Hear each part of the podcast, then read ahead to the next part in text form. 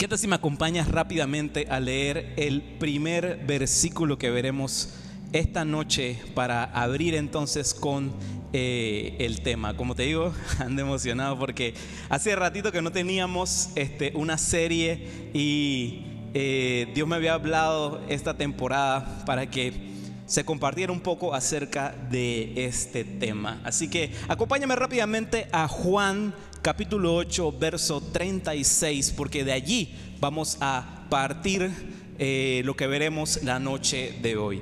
Dicen las escrituras, así que si el Hijo los hace libres, ustedes son verdaderamente libres. Repite conmigo, verdaderamente libre. Verdaderamente libre. Están como desganados, ¿qué le pasa a la gente? bueno, voy a pensar que es que están prestando atención. bueno, como sabes, habíamos arrancado la semana pasada una serie que titulamos Detrás del disfraz, detrás del disfraz. Ya hoy vamos a ver la parte número 2 de Detrás del disfraz. Y qué si me acompañas en oración para que entonces demos apertura a lo que Dios está por compartir esta noche de hoy a nuestras vidas. Padre, gracias te damos porque sabemos, Señor, que tus planes para nosotros son de bien y no de mal, para darnos un futuro y una esperanza. Padre, te pido que esta noche no exista corazón duro, no exista corazón de piedra para recibir tu palabra, Señor. Tú pones en cada uno un corazón de carne, un corazón sensible a lo que tú estás por revelar, Señor. Hable, abre los ojos de nuestro entendimiento y abre nuestros oídos espirituales para poder percibir aquel susurro de tu voz que nos conecta con lo eterno, que nos conecta con el propósito, que nos conecta con aquello que tú tienes para cada uno. Te lo pedimos en el nombre de Cristo Jesús y todos dicen... Muy bien, ahora sí ya como que se están empezando a, levantar. Qué bien. bueno, eh, como sabes, la semana pasada estuvimos viendo esto de detrás del disfraz y de la manera que empezamos a ver este tema es eh, con este concepto de que a veces eh, se nos ponen por delante publicidad o propaganda o lo que sea, ofreciéndonos algo que de repente no termina ser lo que nosotros nos esperábamos. Habíamos visto eso de las compras por internet, de la publicidad engañosa, porque sí, hay veces que, que uno por querer de repente tener una mejor oferta, una mejor opción, eh, sacrificamos entonces eh, algunos aspectos de calidad y lo que de repente pensábamos que se nos iba a dar termina siendo algo totalmente diferente. Entonces, em, yo metiéndole un poquito de mente a esto, eh, también existen los momentos cuando uno no es que haya sido engañosa la publicidad, sino que de repente yo, yo tomé la decisión de que me engañaran. ¿Saben cómo? cuando de repente decidimos comprar imitación. hace un tiempo, eh, bueno, hace un tiempo, no, hace buen rato, no les voy a decir en qué año, después van a decir, Dios, el pastorcita viejo. Mejor es así que piensen que soy medio chiquillón, así que bueno. Este, recuerda que hace un tiempo había comprado un, abrigo así de, de cuero sintético.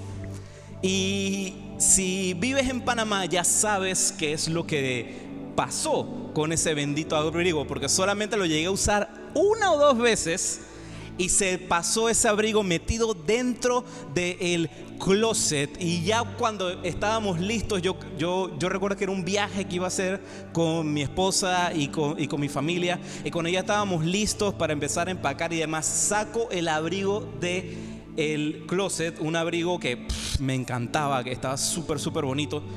Y estaba toda la tela así, toda descascarillada. Ese cuero de imitación no aguantó ni un año. Por eso, porque era de imitación. Estaba tratando de simular lo que era el cuero de verdad. Así que en otras palabras, me quedó muy claro que si compras imitation, te va a ir mal. Así que ya saben, mejor gastar un poquito más y que, y que tengas lo verdadero, que tengas lo real. Y De mismo modo, si lo traemos en comparación a nuestra vida espiritual, hay veces conceptos, ideas, máscaras, como lo habíamos visto la semana pasada, que son también como disfraces, ideas, filosofías de vida que vienen con un disfraz muy bonito, muy agradable, que parecería incluso hasta inspirador. Y terminábamos colocándonos eso haciendo aparentar algo a lo que no fuimos diseñados, algo a lo que no somos, algo que no es original y no es real. Hoy veremos entonces el segundo de estos disfraces y la idea disfrazada de hoy. La semana pasada habíamos visto la de solamente se vive una vez y ya nos quedó claro de que no es tan así como uno se lo piensa. La de esta semana es la idea que libertad es hacer lo que me da la gana. Libertad es hacer lo que me da la gana. A todos les encanta esa palabra, a mí también. A mí me encanta la palabra libertad. Ser libre, sentirte libre, wow. Libertad, ¿qué es libertad? ¿Qué es libertad para ti? Te pregunto, ¿qué es libertad para ti? Ahora, hay dos estándares para definir libertad. Libertad según la sociedad o de otras maneras como teológicamente nos referimos el mundo, y la libertad según Dios, porque Dios en su palabra puso un estándar acerca de qué es libertad, y es lo que veremos hoy. Porque libertad está en el diseño de Dios para nuestras vidas. Dios quiere que tú seas libre y quiere que goces de la verdadera libertad. Entonces, según esta sociedad, según el mundo, libertad a veces se resume, se vende y se plasma como hacer lo que me da la gana. Tan sencillo como eso, hacer lo que me da la gana. Pero, ¿qué sucede con eso? Poco a poco, poco a poco, esto empieza a ser como si fuese un embudo, como si fuese un embudo terminamos dando vueltas y vueltas en situaciones, haciendo lo que nos da la gana, pero llega un momento en que el cuello del embudo empieza a cortarse, a cortarse, a cortarse, a cortarse, hasta el punto que ya nos ahogamos. Porque termina siendo así. Porque cuando encontramos libertad en cosas como popularidad, dinero, ropa de marca, un carro, cosas, en fin, en el momento que alguna de esas que te acabo de mencionar no está presente en nuestra vida, ¡boom!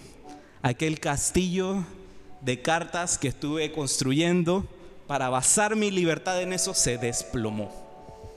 ¿Por qué? Porque son cosas circunstanciales. Hoy las tenemos, hoy disfrutamos de ella, pero el mañana no nos asegura que estén allí. Así que Libertad, si la basamos en eso, la estamos basando en algo falso. Termina siendo falsa libertad. Terminamos siendo falsamente libres. Ahora, la Biblia nos enseña otro camino. Y es el camino de ser verdaderamente libres. Como vimos en el versículo que leímos a un comienzo. Porque sí, Jesús en una ocasión nos habla acerca de esto y él trata acerca de este tema de la libertad. Y para iniciar entonces este relato nos transportamos rápidamente a las semanas previas a lo que iba a ser el último tiempo del ministerio de Jesús. Nos encontramos en este momento en Jerusalén eh, estaba aquella ciudad full, full llena a topar de gente. Jesús había llegado con sus discípulos a compartir el mensaje. Ellos estaban en su punto de operaciones que era Capernaum, pero van a Jerusalén porque estaba celebrándose lo que era la fiesta de los tabernáculos. Ahí en Juan 8:36 es en ese lapso de tiempo en el que nos encontramos. Cuando Jesús y sus discípulos regresan a Jerusalén, eh, durante la semana de la fiesta de los tabernáculos. Así que vemos entonces aquel versículo que leímos al comienzo de Juan 8:36 que dice, así que si el Hijo los hace libres, ustedes son verdaderamente libres. Bueno, estas palabras que pronuncia Jesús están en el marco de un intercambio, de, de una pelea que estaba habiendo en ese momento allí en Jerusalén. Recién había tenido Jesús un encontronazo con los fariseos del sitio, pero también había gente que lo escuchaba y que estaba creyendo las palabras que él decía. Hace unas semanas habíamos predicado de ese mismo lapso de tiempo cuando Jesús habla y él da a conocer de que él es luz. Eso para los fariseos como que no le cuadró mucho porque se pusieron nombre. Si este está diciendo que es luz, eso quiere decir que él también dice que es Dios, así que eso no me gusta mucho que digamos. Y hubo ese altercado, sucedió eso allí.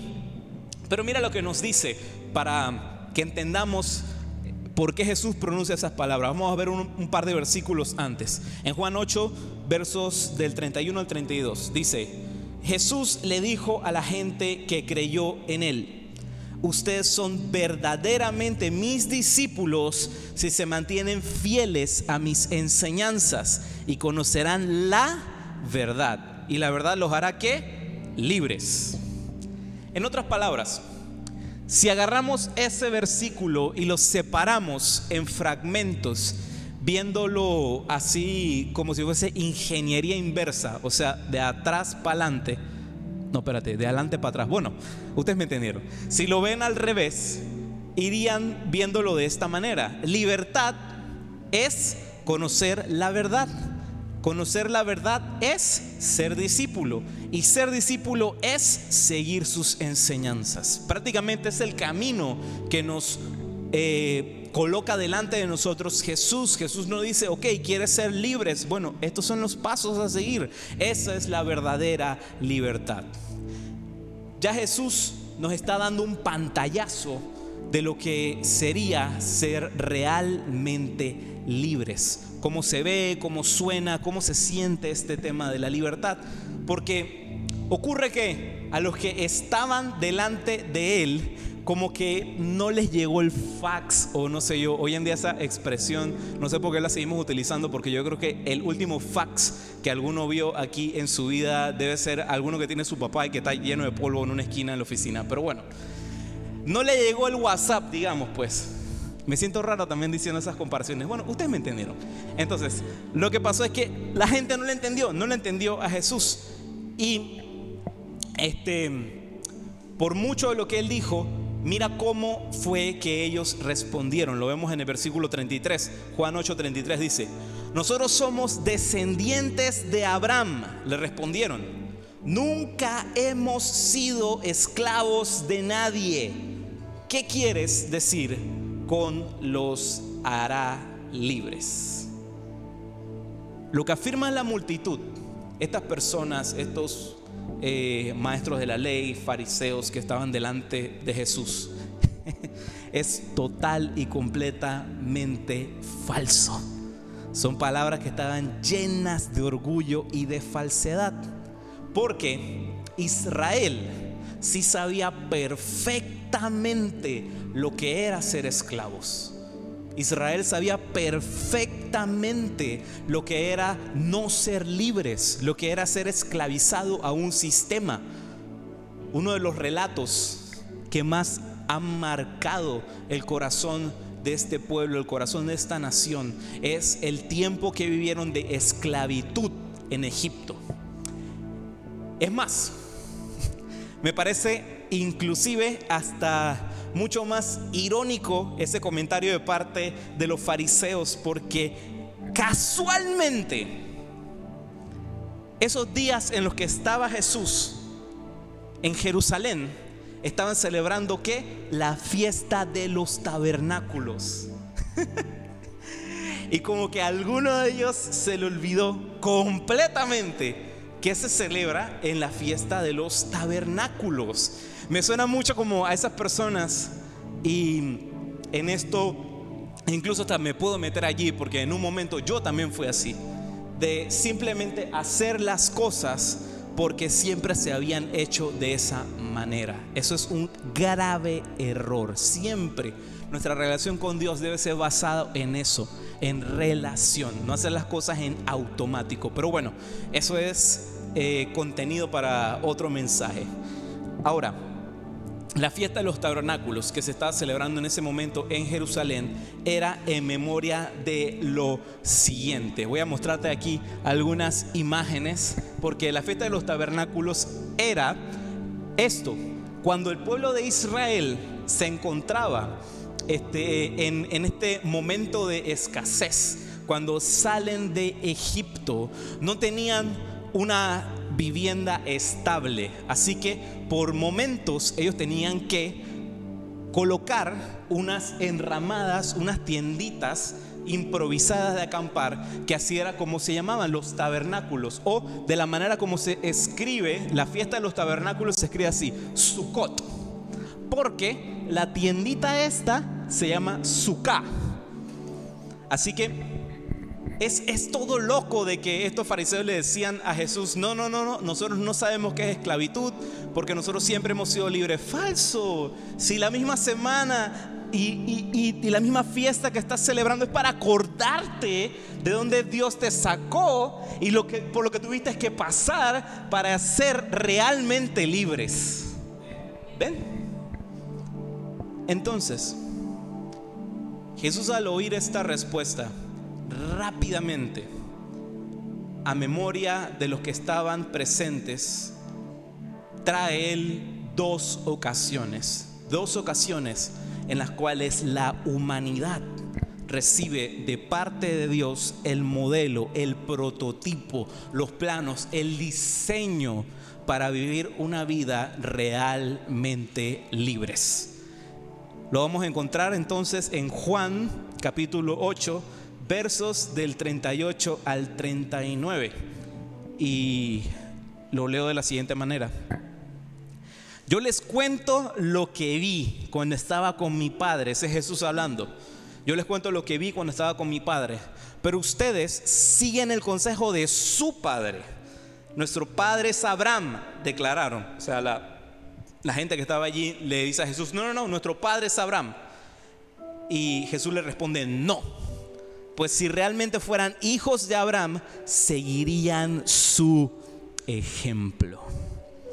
Jesús en esta línea que te acabo de leer en estos versículos, está hablando de dos sucesos que marcaron la historia, dos sucesos en los cuales Dios da a la humanidad aquel diseño de libertad que Él tenía para nosotros. Y esos dos sucesos son, primero, lo que sucede en la creación que después fue la caída del hombre.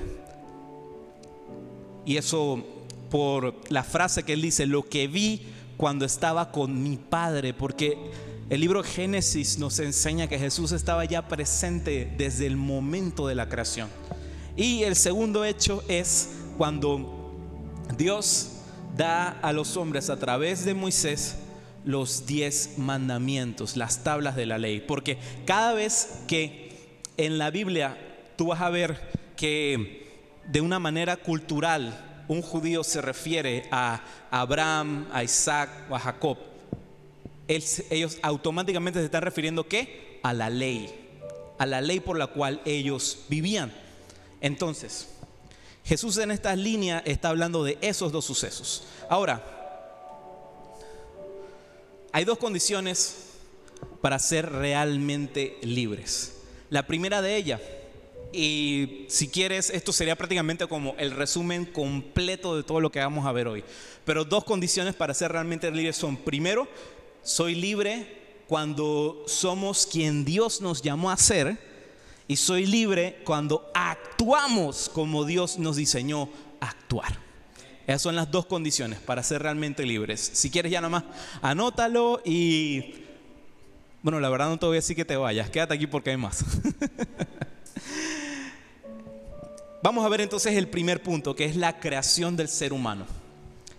Génesis 1, vemos como un relato así a grandes rasgos. Es como si extendiéramos el zoom así hasta atrás, atrás, atrás, atrás, viendo lo que sucede al momento de la creación desde la perspectiva de Dios. Cuando lees Génesis 1, es como si lo estuvieras viendo desde ese punto de vista, desde el punto de vista de todo lo que estaba presenciando Dios. Es como si tú le hicieras un zoom así hacia atrás.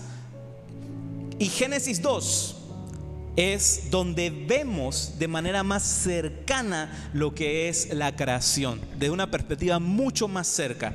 Y apreciamos entonces, ahora sí, los detalles, lo meticuloso y lo detallista que fue Dios al momento de la creación del ser humano. Vamos a ir viéndolo desde Génesis 2, versos del 7 al 9. Te lo voy leyendo dice así. Y dicho sea de paso, si alguno tiene con este, ustedes su Biblia física o la del celular, ya en un momento Jadil está arreglando aquí el tema de la pantallita, estoy viendo que la gente se puso nerviosa, tranquilos, tranquilos, seguimos, seguimos con esto. Pero cualquier cosita, si tienes contigo eh, tu teléfono con la aplicación de la Biblia, si no, descárgala, la aplicación es gratis, descárgala y eh, sígueme en la lectura porque algo Dios hablará a la vida de cada uno esta noche. Entonces en Génesis 2, versos del 7 al 9 vemos lo siguiente. Dice así las escrituras. Luego el Señor Dios formó al hombre del polvo de la tierra, sopló aliento de vida en la nariz del hombre y el hombre se convirtió en un ser viviente. Después el Señor Dios plantó un huerto en Edén en el oriente y allí puso al hombre que había formado. El Señor Dios hizo que crecieran del suelo toda clase de árboles, árboles hermosos y que daban frutos deliciosos. En medio del huerto puso el árbol de la vida y el árbol del conocimiento del bien y del mal. Vemos que desde el inicio Dios crea al hombre. Y aquí en mis notas coloqué entre paréntesis mujer, porque el momento que Dios crea al hombre también automáticamente en su plan, ahí también estaba incluida la mujer. Y lo crea dentro de un ambiente completamente diseñado. Para mí la verdad es un deleite leer el libro de Génesis, yo como arquitecto, porque de repente estoy viendo todos los detallitos que Dios empieza a decir de que al oriente colocó tal cosa. Ahí también podemos ver de repente algunos... Em, este, algunos puntos geográficos que hasta el día de hoy todavía existen, que es el lago eh, Tigris y el Éufrates, todavía existen esos lagos. Así que es sumamente interesante cuando uno va leyendo lo detallista que fue Dios desde el comienzo del tiempo. Entonces, eh, un par de cosas curiosas. A lo que yo te leí hasta ese momento, todavía no había hecho Dios la mujer a partir de Adán. Pero Dios le da a Adán cosas para hacer, cosas de trabajar. En otras palabras, mujeres aquí presentes de Lighthouse, ustedes consíganse a uno que tenga esa revelación y que no esté nada más en casa, que trabaje. Porque eso no es resultado de la caída, eso no es resultado de la caída. El trabajo es bendición. Sea agradecido con el trabajo que Dios te da hoy. El trabajo es algo para lo que el hombre fue diseñado. Amén. Estoy escuchando amén de mujeres y solamente estoy escuchando un amén de un hombre por acá. Del tío. Así que yo espero que los otros muchachos también tengan un amén ahí en el corazón. Y que le pidan eso mismo. A ver, todos los hombres, un amén de los hombres. Un, dos, tres. Eso es, muy bien. Ahora sí la gente se activó. bueno, aquí vemos de que Dios no solamente muestra al hombre sus privilegios, sino que también le demuestra sus deberes y responsabilidades. Eso era algo que ya estaba intrínseco en el diseño de Dios desde el día 1. Ahora vamos a seguir leyendo en Génesis 2, versos del 15 al 17. El Señor Dios puso al hombre en el jardín del Edén para que se ocupara de él y lo custodiara. Como te decía, aquí le está dando trabajo al hombre. Todavía no está la mujer en escena, pero le está dando ya trabajo al hombre. Pero el Señor Dios le advirtió. Ojo, ¿quién estaba ahí presente? El hombre. Y le advierte al hombre lo siguiente. Puedes comer libremente, la palabra, ¿no? Libremente del fruto de cualquier árbol del huerto, excepto del árbol del conocimiento del bien y del mal. Si comes de su fruto, sin duda morirás. En algunas traducciones dicen, muriendo morirás. Que pareciera que es como un error ortográfico, pero no. Lo que él se refería era de que la entropía, aquella fuerza que ni siquiera los científicos han podido determinar, porque te digo, ni siquiera los científicos han podido determinar por qué el cuerpo del ser humano se va deteriorando, porque incluso, te digo, tu cuerpo está diseñado para que las células epiteliales de tu piel se vayan reemplazando día con día. La gran mayoría del polvo que pueda haber en tu casa no es que se metió el polvo de afuera, es que de tu piel se va descamando la piel vieja. O sea, si el ser humano tuviese siempre comida, eh, sustento y de todo, en teoría, celularmente nosotros pudiéramos existir miles de miles de miles de miles de miles de miles de miles de años. Pero incluso hasta eso es parte del plan de Dios. Porque Dios no quiere que el sufrimiento sea eterno. Dios quiere que la eternidad con Él sea eterna. Amén. Ahora, entonces, continúo. Dios crea a la mujer a partir del hombre y existe hasta ese punto una relación de humanidad, creación y Dios perfectamente balanceada, todo estaba completamente bien, éramos total y completamente libres. ¿Sabes por qué? Facilito, mira lo que dice Génesis 2.25. Ahora bien, el hombre y su esposa estaban desnudos, pero no sentían vergüenza. Yo no sé tú, pero la primera cosa que yo hago cuando llego después de un día súper eh, cansón, trabajoso, de estar en la oficina, de tener reuniones, de ir de aquí para allá, que haciendo compras y demás, eh, por la profesión a la que yo me dedico, que soy eh, arquitecto y también en la oficina vemos temas de construcción. La cosa que a mí más me da gusto es cuando por fin llego a mi casa. Obviamente saludo a mi esposa, ahí está James y hola mi amor. Y lo primero que hago cuando voy al cuarto, me quito los pantalones. Esa es la cosa más satisfactoria del mundo. Me siento libre. Por eso le digo, por eso le digo, ahí, clarito, eran completamente libres. Porque estaban, porque estaban, bueno, yo, yo, este, aquí, aquí con decencia, no, yo nomás me quito el pantalón, pero ahí, ahí decía de que, de que era, eran completamente libres, porque sí, una de las cosas más demoníacas es la, inversión, es la invención de los pantalones. Por eso que tú ves de que Jesús no tenía pantalones, Jesús tiene su túnica así, bien relax, bien hippie, que no sé qué. Pero no, a alguien se le ocurrió que tenemos que usar pantalones. Pero bueno, ya eso es otro, otra, otro, otra quejanza mía, no me hagan caso. Entonces, eran verdaderamente libres. Pero Aquí de repente en la escena entra alguien, entra un personaje extra que es la serpiente. La serpiente entonces hace que por primera vez en su vida el hombre cuestione su libertad. Vuelvo y repito, el hombre era 100% libre, pero la serpiente hace que el hombre cuestione su libertad a través de las siguientes palabras. Génesis 3, versos del 1 al 3. La serpiente era el más astuto de todos los animales salvajes que el Señor Dios había hecho. Cierto día le preguntó a la mujer, fue bien astuto porque fue directamente a la mujer a preguntarle. Acuérdense de que Dios había dado el mandato al hombre. En otras palabras, la serpiente sabía, sabía de que si los separaba, que si peleaba entre ellos, iba a triunfar. Por eso mi esposa y yo siempre aconsejamos a los matrimonios, a las relaciones, la importancia de la comunicación, porque la comunicación, la falta de comunicación, es la raíz de todos los problemas.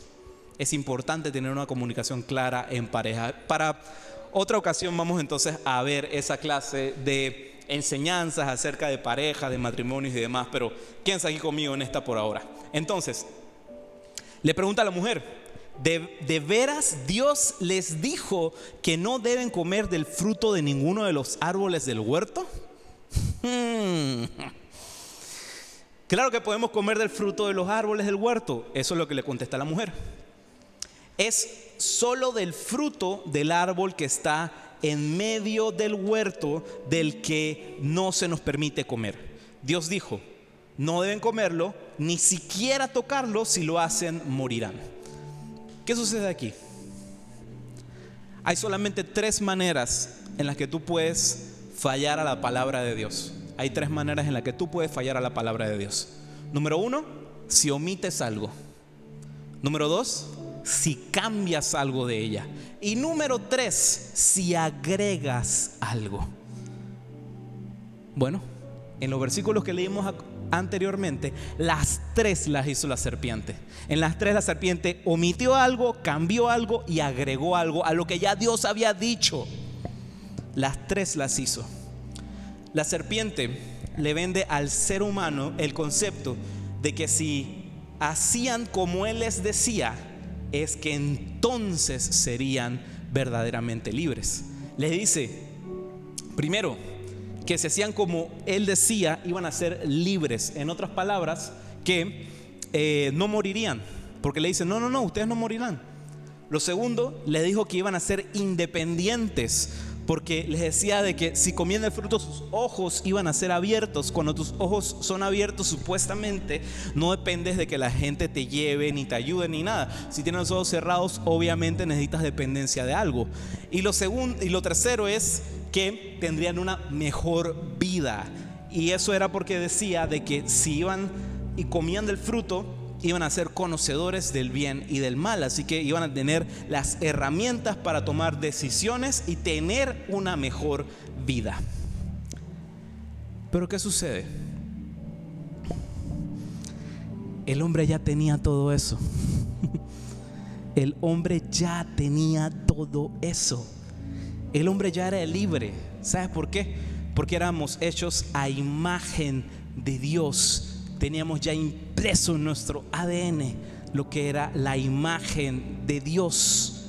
Y en la creación, cuando habla acerca de, mira, en la Biblia nunca encontrarás escrito la palabra Trinidad, pero desde la creación vas a ver las tres características de Dios, las tres personas de Dios expresadas en Génesis 1, desde el comienzo. Porque dice que el Espíritu de Dios se pasea sobre las aguas, ya es el Espíritu Santo. Y ya comienza a hablar de Dios como un creador, como Dios Padre. Y cuando dice en las Escrituras de que hagámoslo a nuestra imagen, el único que conocemos de imagen, de cuerpo físico es Jesús. Así que ya desde Génesis nos está hablando este concepto. Ahí metí un, un pantallazo. Pero bueno ya éramos imagen de Dios ya éramos también independientes, porque Dios nos dio favor en toda la creación, toda la creación estaba a nuestro favor. Si te das cuenta, cuando menciona acerca de los animales, menciona de que había hecho que toda planta del campo creciese para que alimentase a los animales. En otras palabras, no teníamos depredadores, no teníamos animales carnívoros. De ese momento, toda la creación se sostenía en un ambiente controlado, en un ambiente pacífico estaba a nuestro favor todo. Y lo último, de una mejor vida, claro, porque éramos no solamente custodios de toda la creación, sino que también éramos señores de la creación. Dice la, la, la Biblia que Él había creado todo para que nos enseñoreásemos de la creación. Entonces ya el ser humano lo tenía todo, ya el ser humano era verdaderamente libre. Pero ¿qué sucede? Ocurre la intervención de la serpiente y esa intervención de la serpiente, después de ese momento, ese momento fue la primera, pero eso es algo que seguimos sufriendo hasta el día de hoy, porque a través de eso entró aquello que llamamos pecado al mundo. Y este mundo siempre querrá ofrecernos y colocarnos por delante una imitación de lo que es libertad. Así mismo como sucedió con la serpiente que le colocó delante de Adán y Eva una imitación de libertad. Porque, ¿sabes? Eso, eso es eh, lo que nos enfrentamos y como nunca en esta temporada que vivimos, porque siempre quiere ponerse por delante de nosotros lo que Dios ya creó, pero de manera distorsionada. La bendición que Dios creó, pero de manera distorsionada. ¿Por qué? Porque siempre va a querer alterar Satanás lo que es la fuente, la forma y el tiempo. Las tres condiciones de la bendición, la fuente, la forma y el tiempo. ¿Por qué? Porque Satanás busca engañar, engañar de este modo, ya que él sabe que si recibimos bendición falsa, si recibimos libertad falsa, no va a haber espacio en nuestra vida para lo que es la libertad real y la bendición real. Con esto te digo, no tratemos de conseguir por méritos lo que Dios ya dio por gracia. Nunca. No tratemos conseguir por méritos lo que ya Dios dio por gracia. Ya la libertad Dios la dio. Dios la dio por gracia a tu vida, a mi vida, a la de todos. Así que no tratemos de conseguirla por méritos, porque los méritos no son lo que nos da libertad. Ahora, hay algo con, lo que luchamos mucho hoy en día y que la mayoría de los creyentes y las iglesias terminan como que chocándose con esto de frente, porque uno de los retos que uno más tiene que sortear en lo que es el Evangelio, el compartir la buena noticia, es que la gente entienda que es una buena noticia.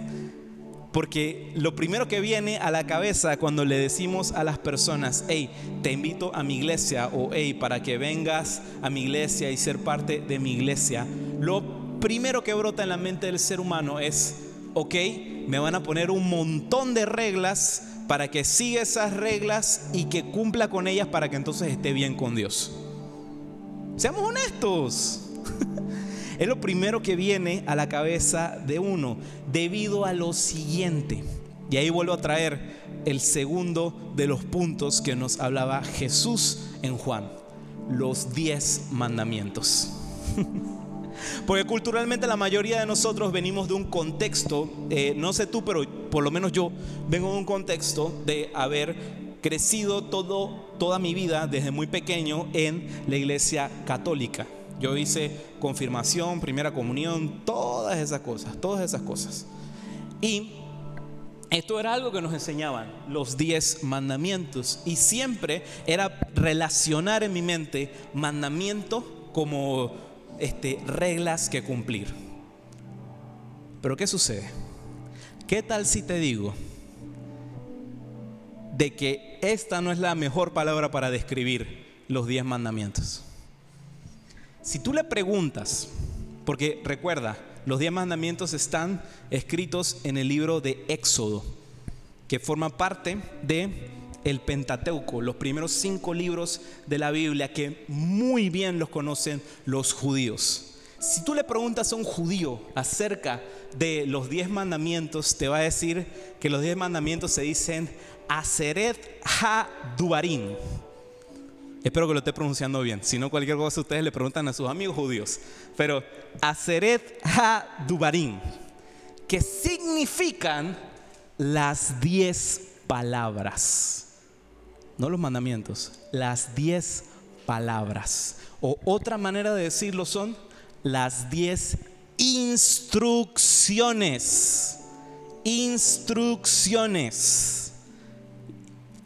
Y mira, me causa mucha gracia porque lo puedes ver hasta escrito en el mismo libro de Éxodo. A veces son estas cositas de que por uno no escudriñar la palabra, por eso es que los animo, lee tu Biblia, lee tu Biblia, que no te metan ahí gato por liebre, lee tu Biblia, porque en la Biblia sale esto. Yo no te estoy inventando nada. Eh, si, si tú abres bueno, aquí yo tengo una nueva traducción viviente. Si tú hablas una Biblia nueva traducción viviente, te va a decir lo que te estoy presentando aquí. Éxodo 20, versos del 1 al 2, dice así. Luego Dios le dio al pueblo las siguientes instrucciones.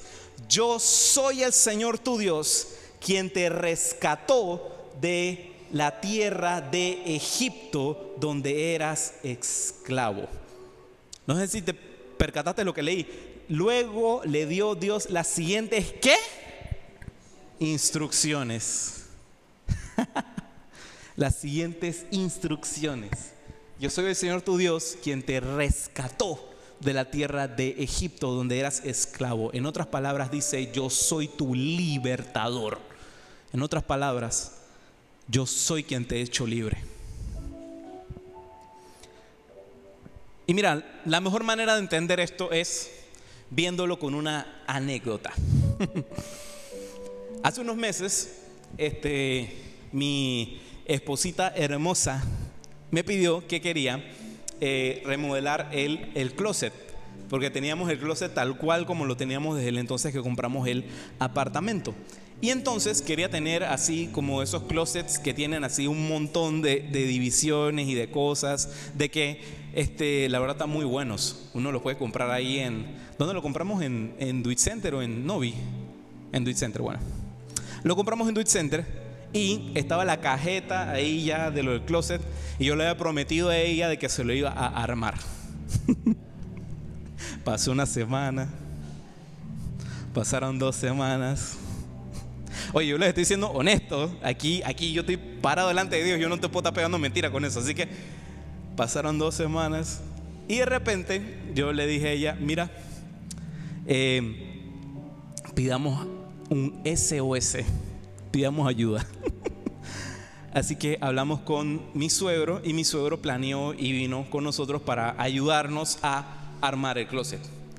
Entonces, en lo que abrimos la cajeta para ver cómo estaban las piezas y todo eso, el primer reflejo que tengo yo es buscar las instrucciones, porque si no has pasado por lo que te voy a contar a continuación, eh, te vas a dar cuenta que es un error querer armar un mueble sin instrucciones.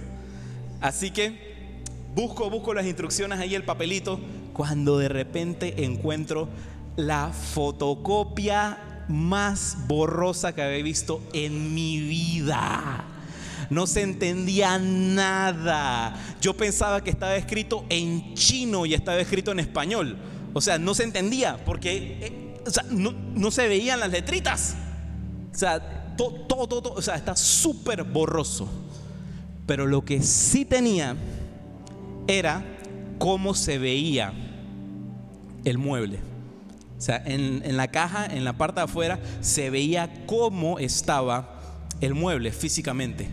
Así que con la ayuda de ver cómo tenía que quedar el mueble al final y con lo poquito que se podía entender de alguna de las instrucciones, Dios no sé qué hizo en ese momento, pero impartió así como que conocimiento divino a mi cabeza y a la de mi suegro, porque estábamos a punto de cometer una gran burrada. Y al final armamos el closet, quedó bien.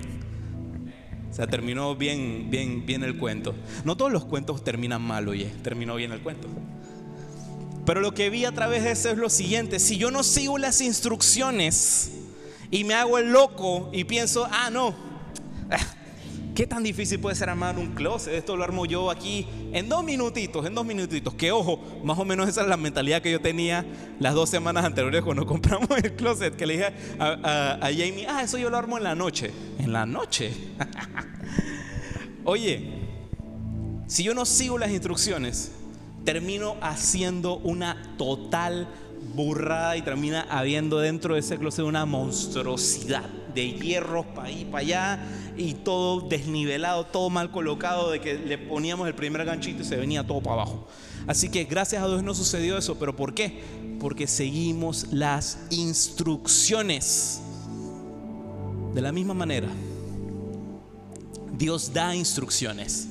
Dios da instrucciones al pueblo de Israel y de esa misma manera a nosotros, para que conozcamos el modelo, para que conozcamos el prototipo de cómo es la vida que debemos vivir, en qué parámetro debemos caminar, porque Él sabe cómo diseñó el corazón del ser humano. Él sabe cómo diseñó nuestras vidas. Ahora con esto te digo, existen dos tipos de libertades. Dos tipos de libertades. Una sería la libertad de restricciones externas y la libertad de restricciones internas. ¿Y por qué te estoy hablando de esto? Ya lo vas a ver a continuación. Ojo, nos quedamos en el hecho de que sí, Dios dio su modelo, su diseño de libertad. Ahora vamos a ver cómo aplica eso a nuestra vida. Entonces, existen estos dos tipos de libertad, la externa y la interna. La libertad externa lo pudiéramos decir como libertad de, o sea, libertad de tal. Y la libertad interna es libertad para. Y la mejor manera es explicándolo con un ejemplo. Ahora, si yo tuviera libertad para emborracharme, para empetrolarme, decir nomás, libertad para emborracharme, eso sería a costo de la libertad para ser sobrio. Porque ya una vez de que arrancas con eso es muy difícil ser libre de aquello. Por eso estas dos libertades son opuestas una a la otra. Si quiero libertad para enojarme, para que darle rienda suelta a mi enojo y a mi rabia, eso termina siendo a costo de la libertad para no ser violento. Porque comienzo es nada más alimentar ese enojo y ya no puedo parar, ya no puedo parar. Porque perdí en ese momento la libertad para no ser violento. Igual, la libertad para tener resentimiento, para resentirme, eso es a costo de la libertad para perdonar. Porque si le doy rienda suelta al resentimiento en mi vida, me resiento, me resiento, me resiento por todas las cosas que me hacen, muy difícilmente seré libre para perdonar. Así que hay libertades externas que terminan cobrando el costo de libertades internas. La falta de libertad interna, en este caso, puedes ver que termina siendo mucho más esclavizante que la libertad externa. Porque una vez que internamente eres preso de algo, muy difícilmente podrás salir de aquello. Ahora, viene la siguiente pregunta. ¿Cómo sabemos entonces establecer aquellos límites para no perder nuestra libertad? Porque perder la libertad es algo horrible, si te has dado cuenta. Bueno, pareciera eh, una respuesta muy corta, pero la manera como podemos establecer límites para no perder nuestra libertad es número uno con el sentido común y número dos conseguir el diseño de Dios. Te lo pongo así. Ejemplo. Y este ejemplo es súper fácil de entender. El ser humano fue creado según diseño de Dios para tener descendencia. Te lo estoy diciendo de la manera así como, como científica, pero tú sabes a lo que me estoy refiriendo. Fuimos creados para eh, tener relaciones sexuales. Es algo que está en nuestro diseño para poder reproducir la raza humana, para poder reproducirnos. Pero no por ello Estamos por ahí, este, a, mi, a mi esposa y a mí nos, nos regalaron una, una, conejita, si, si, sabrán. Y uno de los terrores que tengo es que nos regalen un conejito. Porque si están los dos, ya sé lo que va a suceder allí. Así que, no porque hemos sido diseñados para eso, quiere decir que estamos por ahí como conejitos, reproduciendo, reproduciendo, reproduciéndole, porque bien que lo pudiéramos hacer, porque la verdad el cuerpo humano está diseñado para eso, pero no por eso lo hacemos. ¿Me estás entendiendo? Un ejemplo sencillo. Si tú ves el día de hoy y te sientas en tu carro, en el que estás manejando, en cualquier carro, tú te vas a dar cuenta que el kilometraje va, en algunos va como por los 350 kilómetros o, por allá, pues 300 kilómetros. No por eso, cuando sales acá afuera a la calle, vas a cuerir ese carro a 300 kilómetros por hora, porque bien pudieses, porque el carro está diseñado para eso. Pero ¿qué sucede? La calle de allá afuera no está diseñada para que tú vayas a 300 kilómetros por hora, ¿verdad? Creo que ese ejemplo también quedó muy claro, ¿verdad? Entonces, eso es lo que sucede. Hay libertad de y libertad para. Y una termina socavando el costo de la otra. En resumen,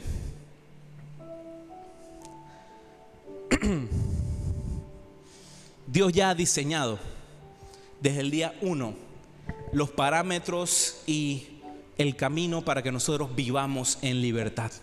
Lo vemos con los diez mandamientos que vuelvo y repito, no es en sí diez mandamientos, sino las diez instrucciones, las diez instrucciones. Lo segundo es que somos libres porque seguimos el diseño de Dios, ha sido diseñado para ser libre y la única manera que podemos ser libres es siguiendo el diseño de Dios. Y el ingrediente que le añadimos a esto es que seguimos el diseño de Dios no por temor, sino por amor. ¿Sabes por qué? El versículo que leímos hace un rato, Dios se presenta como el libertador. Dios no se presenta como el, el, amo, el jefe, el condenador, se presenta como el libertador. Entonces, obedecemos sus instrucciones a partir de el amor. Y a partir del amor nos movemos en los pasos en los que fuimos diseñados. Termino con lo siguiente. ¿Cómo podemos ser libres? Porque hemos visto todo este tema de la libertad, cómo caminar en libertad, cómo es el diseño de Dios para vivir en libertad. Pero, ¿qué sucede pues si, si de repente, por X o Y motivo, situaciones en nuestra vida, porque ninguno es exento de esto, por más de que llegue un momento que se presenten con... Eh, con todos los papeles de ser un siervo de Dios, muy ungido y demás siempre viene un proceso en el cual te enfrentaste con esto y conociste lo que te hace realmente libre. Entonces viene la pregunta, ¿cómo podemos ser libres de verdad? Y pareciera contradictorio porque la respuesta a esto termina siendo que si quieres ser realmente libre tienes que rendirte. Sé que no es una palabra muy glamorosa porque no hay ninguna batalla que se ha ganado a través de rendirse. Ninguna. Yo no he visto un, partido de fútbol en el cual le den el trofeo al otro equipo porque se rindió al comienzo. ¿Verdad que no? No hay ninguna batalla que se gana rindiéndose, pero esta sí. Mira lo que dice Santiago 1, versos del 22 al 25.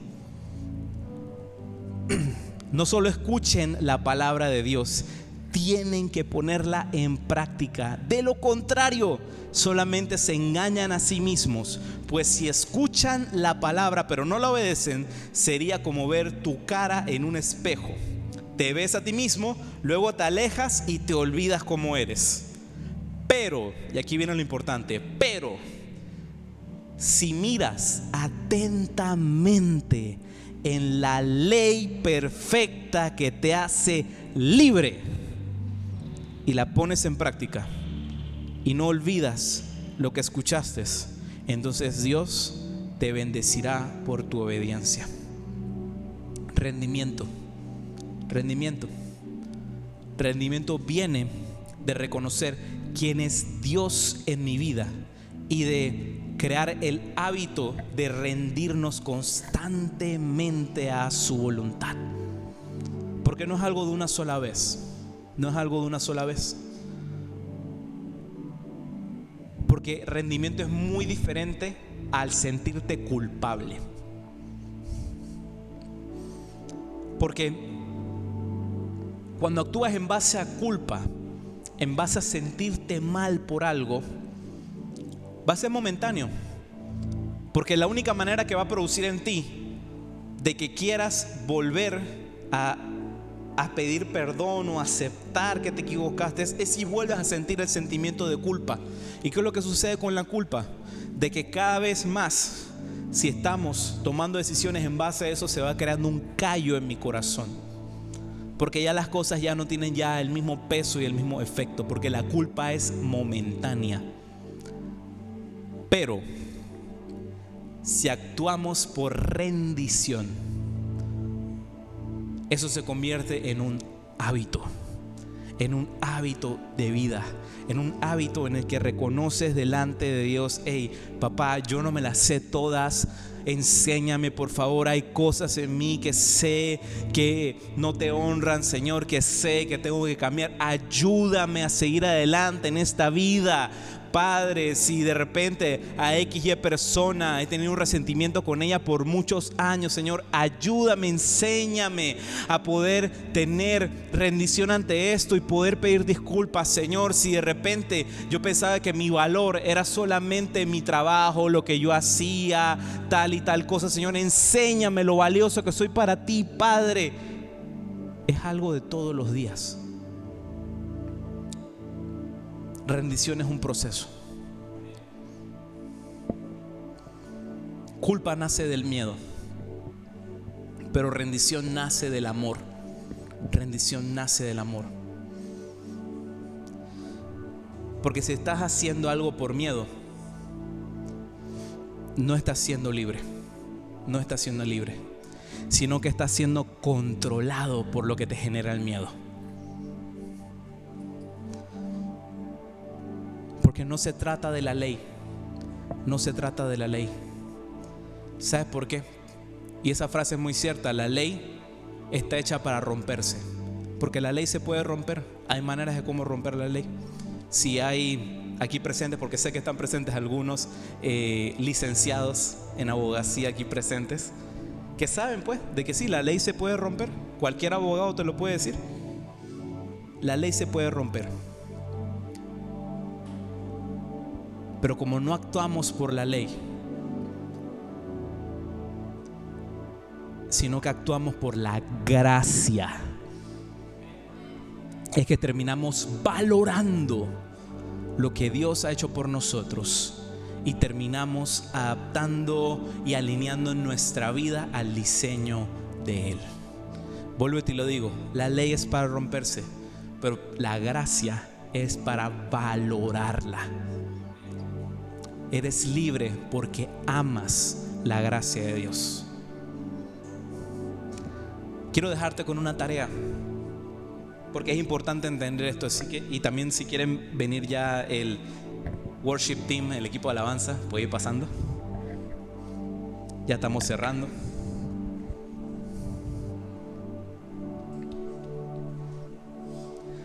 Nuestra tarea para ser libres nuestra tarea para ser libres.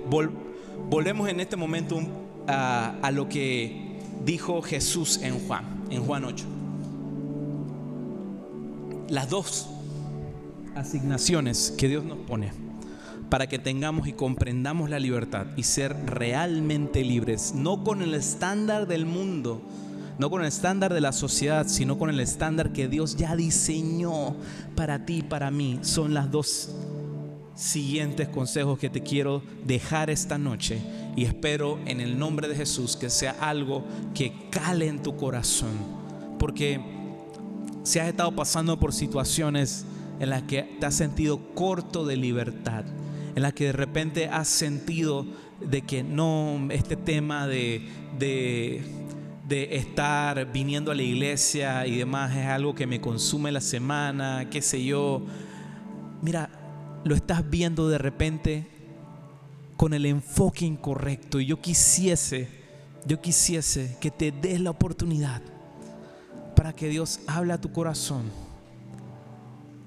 y ver las cosas desde la óptica de Dios.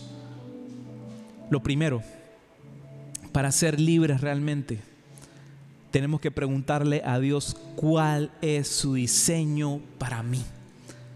En otras palabras, ¿quiénes somos en Él? Somos libres cuando entendemos quiénes somos en Jesús. Cuando entendemos quiénes somos en Él. Y lo segundo, el rendirse, el rendir todas las áreas de nuestra vida y preguntarle a Dios, cuáles son esos pasos que debo seguir, cuáles son esos pasos en los que debo caminar. En otras palabras, preguntarle a Dios cómo debo actuar. Es de esa manera en la que te aseguro, te aseguro que vivirás una vida que merece la pena ser vivida. Hay muchas veces que pensamos y entendemos el concepto de libertad, sí, como lo que vimos al inicio, que libertad es hacer todo aquello que me da la gana y tomar mis propias decisiones, pero